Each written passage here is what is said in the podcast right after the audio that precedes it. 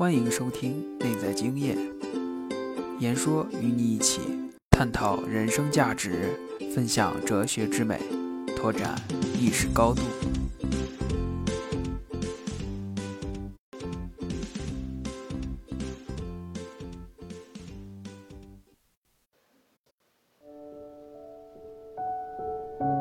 经验，唯一的权威，唯一的价值。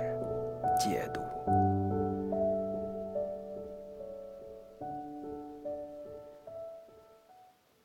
听众朋友们，大家好，我是言说，今天和大家一起探讨一下第二章“经验唯一的权威、唯一的价值”中的有关内容。在第二章中，作者提到了一个概念，叫做“反抗计划”。在巴塔耶看来，内在经验是一种反计划的状态。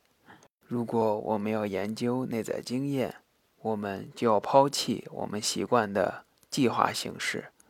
这一点不难理解，因为内在经验的本质就是想通过纯粹的思想活动来达到一种思想的高度。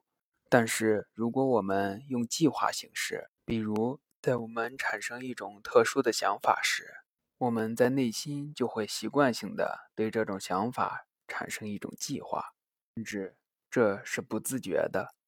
这一点也和我们高中课本上所学的意识具有目的性、计划性相契合。但是在巴塔耶看来，这种人类的习惯性行为会影响思想的纯粹性，因为当我们对一个想法进行计划时，我们不自知的。就会在脑海中产生一种权衡利弊的思维方式。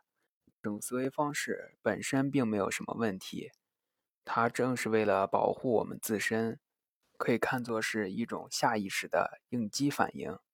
尽管我们或许不自知，但是这确实是一种客观存在的想法。所以巴塔耶也不得不承认，我在次要的事情上遵守计划。而我对关系重大的事情，计划很快就显示出它的样子。作为计划，它对立于我自身。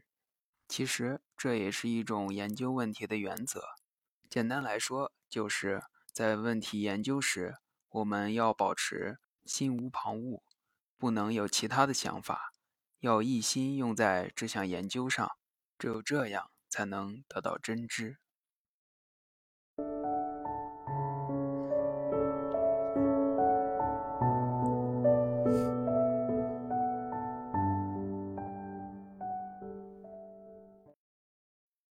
接下来，我们再看第七段中巴塔耶提出的另一个概念：经验本身即权威。在哲学的研究过程中，巴塔耶曾陷入对内在经验的怀疑。因为追求思想的纯粹性，所以巴塔耶陷入了一种对内在经验无从判断的一种漩涡之中。他对内在经验产生了深刻的怀疑。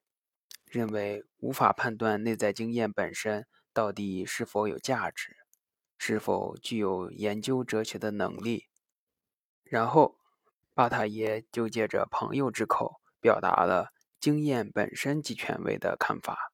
这样一来，经验本身就是自己有价值的证明，那么经验就无从谈起没有价值了。